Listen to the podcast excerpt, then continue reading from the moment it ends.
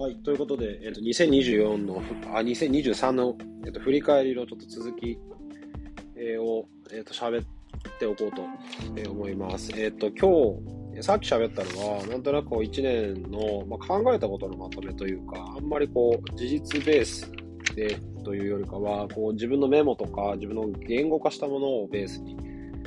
えー、こう、僕の考えはこういう風になりましたみたいな、え考え方はこういうことを考えてましたみたいなところを、えまあ、引っこ抜いたっていうことを今やりました。で、うんと、なああんまりですね、こう、なんだろうな、こう、その振り返り、自分がどうだったかがすごく自分にとっては大事だから、自分の考えがどう変わって、自分の考えがどう成長して、自分がどうだったかって、基本的に僕矢印は自分に向いてるので、それに最もやっぱり関心があるし、で、さらに言うと、もう一個自分を、こう、なんだろうな、こうもう一個離れてみて、なんかゲームを操作してる感覚も一瞬時々あるんですね。で、自分をこう俯瞰で見たときに、俯瞰でちょっと引いて考えたときに、自分ってどうだったのかなっていうところを、こう、なんだろう、こうシミュレーションゲームみたいな感じで、こう自分のこう育成ゲームをやってるみたいな感じで生きてる時もあるので、そう考えるとどうだったのかなっていうので、まあこういうこの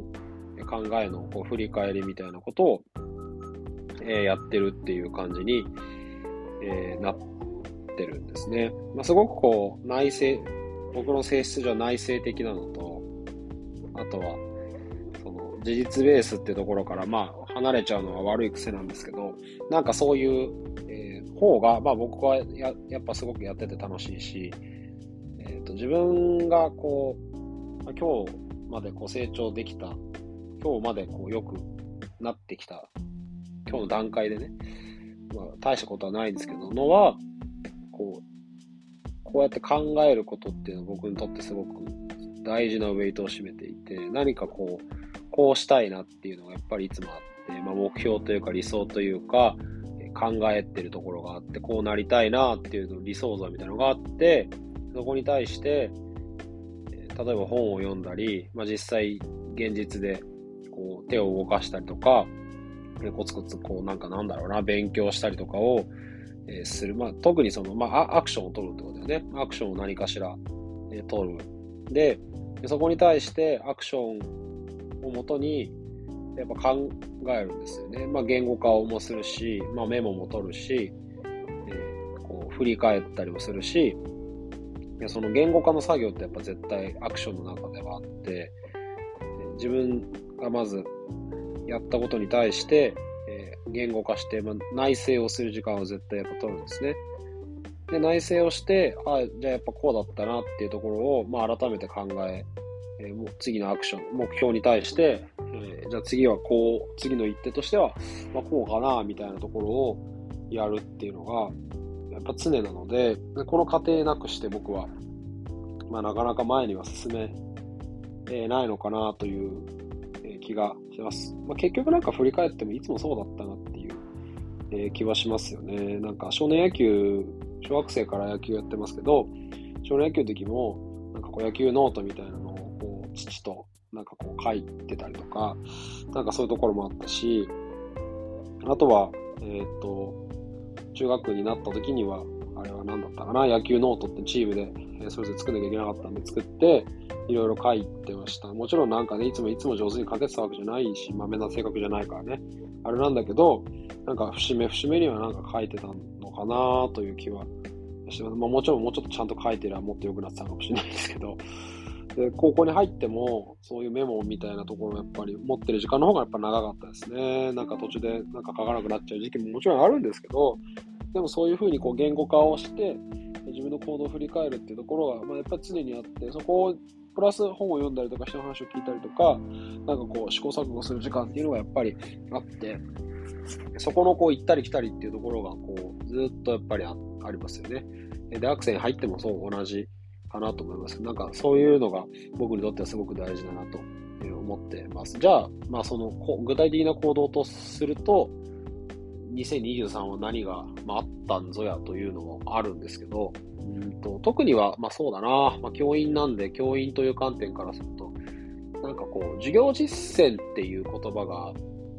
なんかよく自分の中では出てきた気がして、まあ、まあ、検索をするときによく授業実践っていうワードを入れるんですけど、例えば何かの授業の実践をやってる人のこうサンプルを見て、えー、なんかそれをこう、まあ、真似して改良してみたいなところは、よくやるようになりました。なんかやっぱ通信に2年いたのが僕の中でやっぱ大きくて、うんと、いろんな生徒もいたから、それに対して授業をする。じゃあ、普通にやっても思んない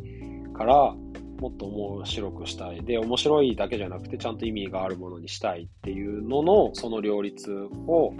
考えたときに、何かこう、まあ、ゲーム的なものもそうだし、面白いこう考えてもらう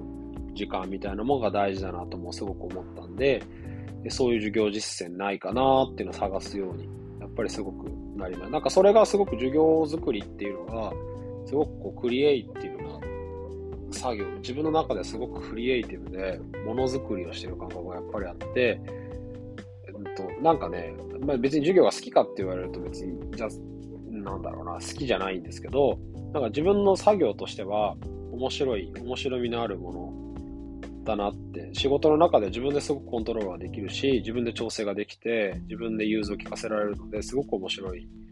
ですよね。なんとなくこのネタ集めをして、えー、それをじゃあどうこう構成を組んでいって、そこに考えてもらえるかっていうところを、すごくこう考えられるので、なんかやっぱすごくそこが面白かったですね。あと、まあ1学期で十何回分はまだ授業残ってますけど、えー、っと、なんかね、そこが良かったです。で、特に、うんと、1月から3月はね、通信にいたのであれですけど、なんか自分の授業ってどういうもんなのかなっていうのをう振り返って、自分のその授業マニュアルっていうのを作ってたんですけど、まあそれは、もともとは、こう、えっ、ー、と、新、新しく入っていく先生に、同じ社会の先生が、あもっと1年前の段階で、えっ、ー、と、若い先生が来られる、新卒で来られるから教えられるようにしようと思って、自分がなんかこう教育実習とかやったで、教育実習担当2回やったので、その経験とかをもとに、なんかこうやってうまく教えられたら、僕がその実習生に教えられればもっと上手くなったりなとかいろいろこう考えて思うと、まあこういうところを大事にした方がいいんではないかっていうのをまとめておいたんですね。で、それを見てもらって、なんかいろいろこう考えてもらったりとかをして、で、僕なりにまたさらにその、そこから授業実践として、こういろいろこう考えたりとかっていうのもやっぱりあって、なんかそういうのが、できるようでできなくて、できるようでできない違う。えっと、他の人よりかはできるってことが分かったので、なんか実はそういうところは、なんか向いてそうだなっていうのが、ちょっと思ったり、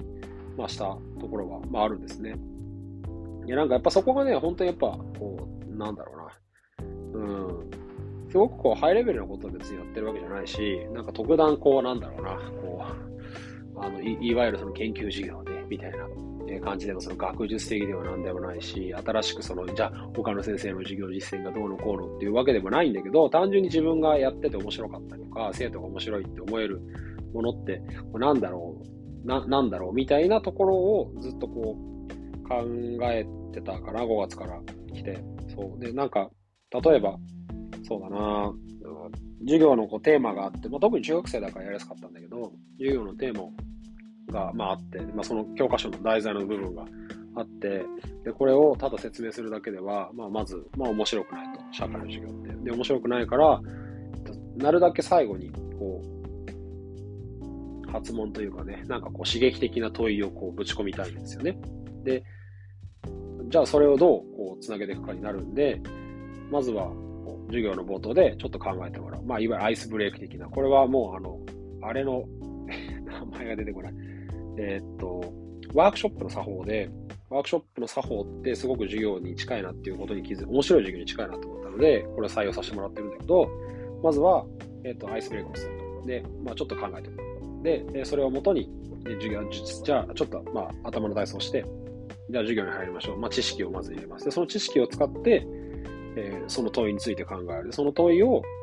みんなで、え意見を共有したり、えーと、それを一緒について考えるっていう、えまずはアイスブレイク、知識の注入、えっ、ー、と、発問問い、考える、思考。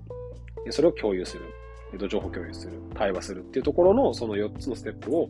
踏むっていうのが学習効果としては高いんだろうなと思うし、なんか単純にそれが僕は面白いなと思って、えっと、かなり、えっと、取り、まあ、積極的に取り入れるように となるだけこうしてるっていう感じ。まあ、ワークショップ、それをまあ、えっと、どっかのタイミングでこの勉強してみたので、教えてもらったので、それはよく使ってます。で、そこの最初の部分、まあ、最初の部分はちょっとごまかしてるんだけど、その、じゃあ何を問うかっていうところの、その発問が、を考えるのはやっぱすごく刺激的で、すごくクリエイティブで、すごくね、まあ、時間ももちろんかかるんだけど、よく考えて、こう何が面白いんだろう。もちろんなんかね、そのテーマによっては、なんかううまく作れない時もあったし、えっと、ゼロベースでもちろん僕が考えることもあれば、とにかくいろいろネタを探して、えー、こう、考えられるように、え、したんですね。なんかまあ思考、いわゆる思考問題みたいなところ、まあ超わかりやすく言うと、その、えっ、ー、と、中学生にやってないですけど、あのトロッコ問題みたいなやつですよね。じゃあどっち切った？A 連みたいなところを、えー、それぞれまず書いてもらって、えっ、ー、と、じゃあこっちだったらこう、こっちだったらこう。それを単純にその問題として投げるんじゃなくて、でもそれって、えー、今日の授業のテーマで言うと、こうだけどどうすんの？みんなみたいな、その答えがないんだけど、これどうしたらいいと思う？みたいなところを考えて、いや、こっちが、いや、こっちが。中学生結構真面目な子も多いから、いや、こっちが、いや、こっちが、こうじゃないか？みたいなところを、まあ、双方でこう話し合って考えてもらったりみたいなことをこうやったんですね。なんかやっぱそこがこうすごく良かった。答えがないことを考えた方が面白いし、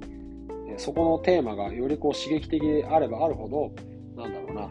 本来扱わないものではあるほどあればあるほど、えー、良いし、例えばアニメとか、えー、と漫画とか、え、その話題性のあるトピックから考えてもらうっていうところをやる方が、まあ、生徒にとってやっぱりすごく刺激的なので、まあ、いいんだろうなっていうところが、まあ、授業アンケートを取っても、やっぱそういうところは、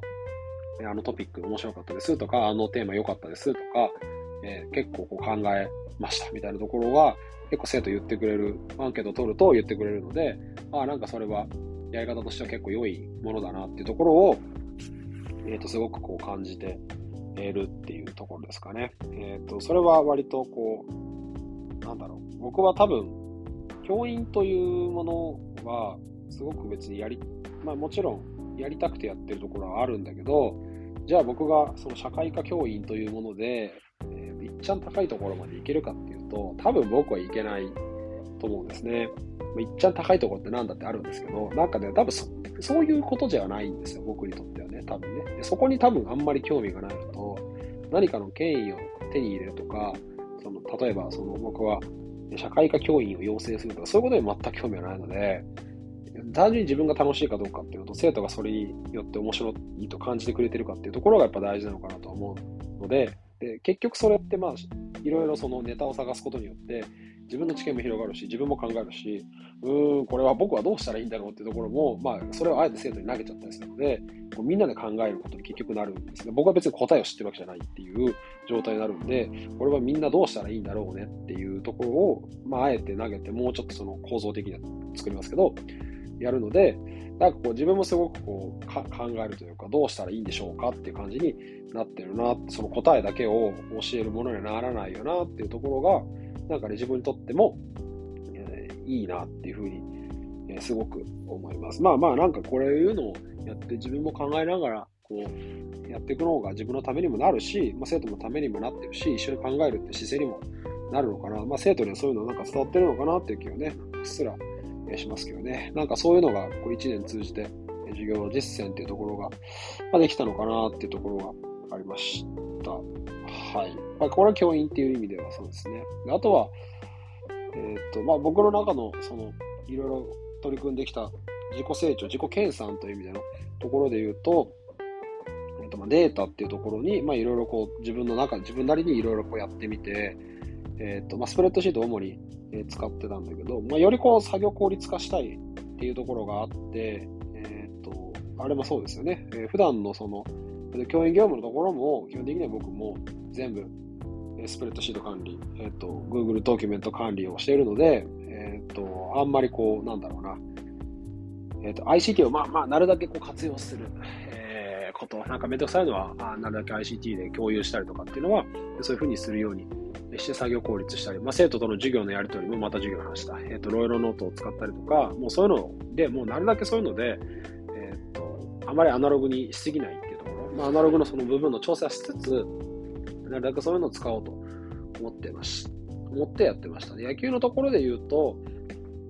基本的にデータは全部スプレッドシートで管理してるのと、えっと、データの入力とかは、まあ、マネージャーがやるところもあるんだけど、あと選手で直接入力してもらったりもそうだし、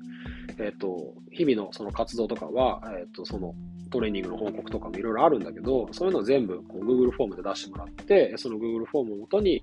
えっと、宗教をかけて、えっと、日割り出したとか出したりとか、あとは、えっと、それを、うんと、例えば、今12月は、えー、あ12月は、今月ボリューム月間っていうことにして、えっと、トレーニングボリュームをとにかくちょっと増やそうっていうところで、えー、どれぐらいこう重量上げるのかっていうところを、えっと、総トン数でね、えー、何トンっていうので、えっと、換算をする。例えば、まあまあ、ベンチプレスを、例えばだけど100回、あ、100回じゃない、100キロを、えー、10回やれば、えっと、1トン。1トンじゃないか、ごめん、嘘だ。えっと、0、と、トレーニング出てこないよ。100回、100回、あ、100回入れていいんだよね。1トンだね。えー、1トン。で、え、例えば、えーと、10トンでっていうのを作るんだけど、えーと、その日になるだけ10トン、えー、クリアするから、もちろんベンチプレスだけやるわけじゃないし、例えばスクワットとかデッドリフトとかあるんで、でそういうのを全部足して、10トンにする。まあもちろんそのいろんなやり方もあるし、強度とかじゃ本当にね、どこまで取れてるのかっていうのはいろいろあるけど、そういうふうにちょっとこう強度え上げていこうっていうのをやってるんだけど、そういう管理も全部、僕がやって、自分でいろいろ作って、それを分かりやすくこ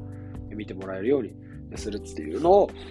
えー、やりました。もうね、なんか何個、10個ぐらいシート作ったのかな。10個ぐらいシートを作って、あ、もうシートだけじゃなくて、えっ、ー、と、もっとそのなんだろうな、えだほ本当にね、いっぱいスプレッドシート、いっぱいでもないんだよね。なんかなんとなくわかるものを組み合わせて作ってるだけだから、そんなに難しいかって言われるとそうではないんだけど、なんかいろいろできたな。自分の中では、まあ、ちょっと自信にやっぱりなって、もうちょっと扱えるようになったなっていう気がする。でもっと言うと、次やっぱ考えなきゃいけないのは、じゃあ、こう、無駄なものは省きたいなっていうのと、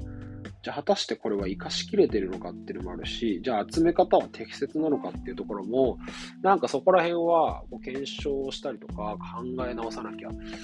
いけないなっていうのは、まあ思いつつ、まあそれは来年でいいと思うんだよね。来年年変わってからちょっと考えて、新1年生来た時にどうしようかなっていうのを改めてまた考えるんだけど、なんか意外と自分はそういうものができるようにやればな、ななんだろうな、やればできるようになるんだなっていうところをすごく感じました。うんと、まあ、イメージはやっぱり前の学校かなりスプレッドシート使ってたので、それでどういう風に使ってたっけをこう思い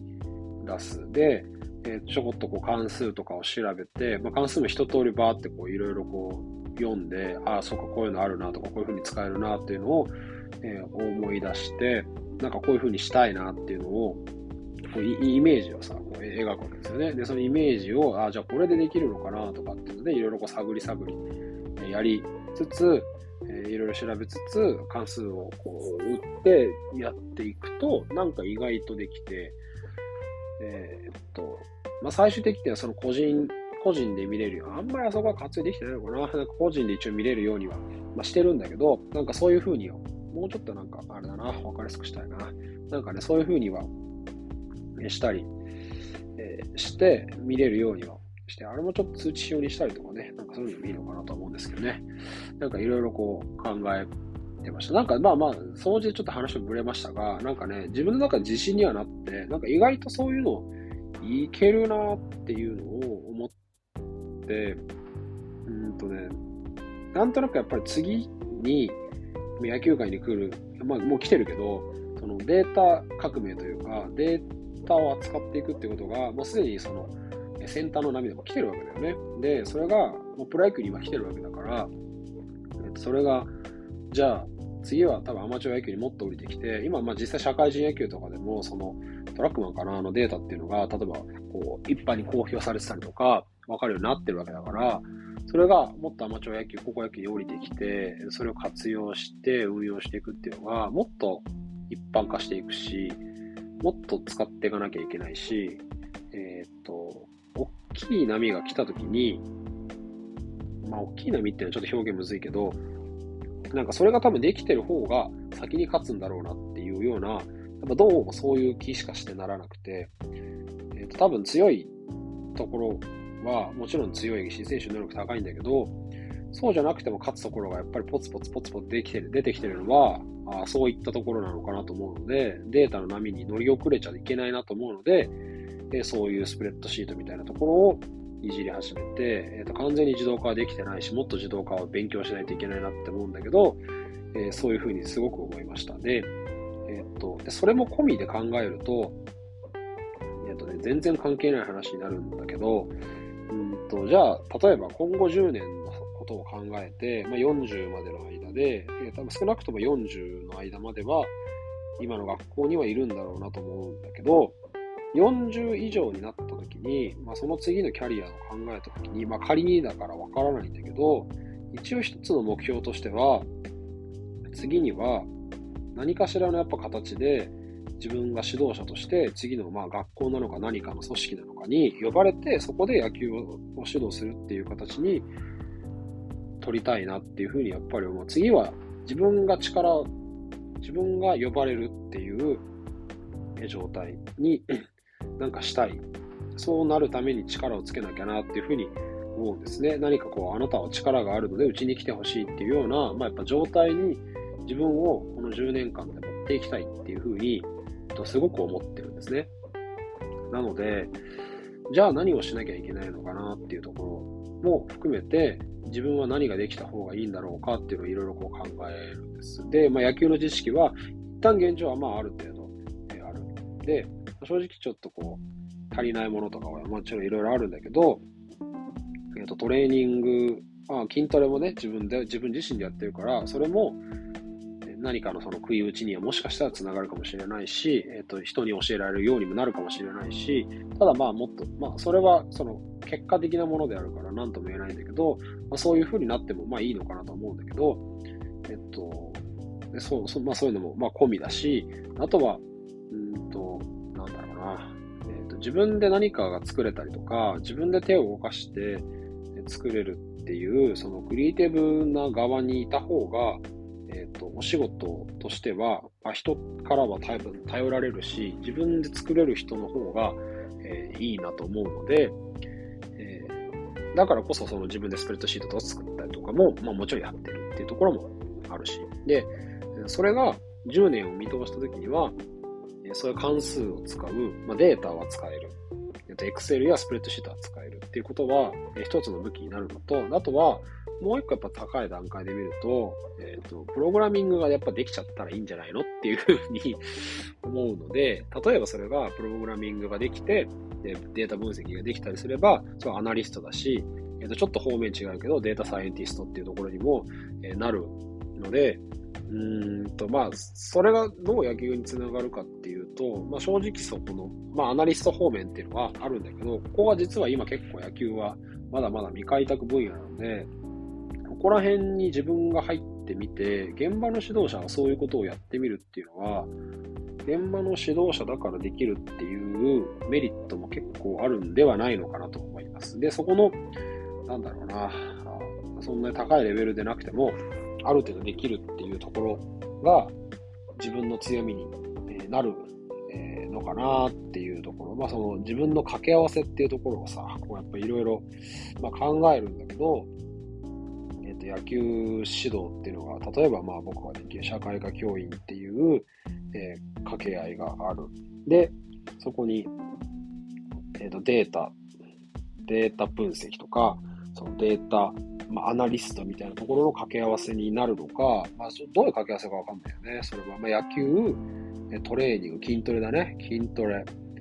えー、っと、そのデータ分析みたいなとこなのか、ちょっと掛け合わせはわかんないんだけど、なんかそういうところが、この10年、まあ、トレーニングとか、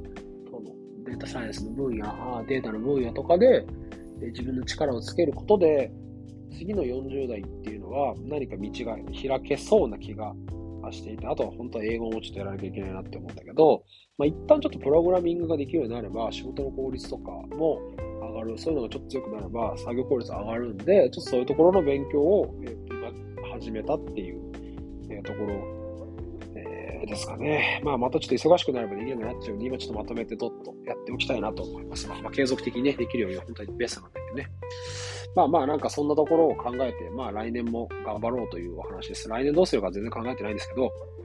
えっと、また改めてちょっと、えっと、お話をするっていうことにしたいと思います。えっと、長々と、えー、2本喋ってしまいましたけど、1時間ぐらいこれ喋ってますかね、トータルね。はい、一応じゃあこんな感じで一旦区切りにしておきたいと思います。え、2023年ありがとうございました。え、では、え、良いお年をということで、え、よろしくお願いします。はい、さよなら。